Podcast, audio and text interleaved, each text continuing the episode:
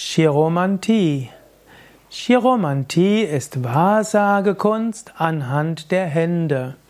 Manti heißt Wahrsagekunst. Und dann gibt es die Hände. Chiros hat etwas mit Händen zu tun. Chiromantie, also Wahrsagekunst anhand der Hände. Auf Sanskrit ist das Hasta Samudrika.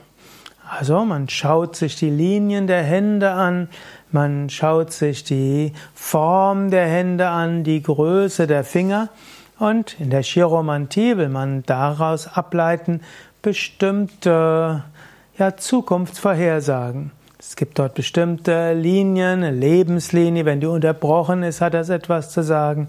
Es gibt die Schicksalslinie, es gibt den Venushügel und vieles andere.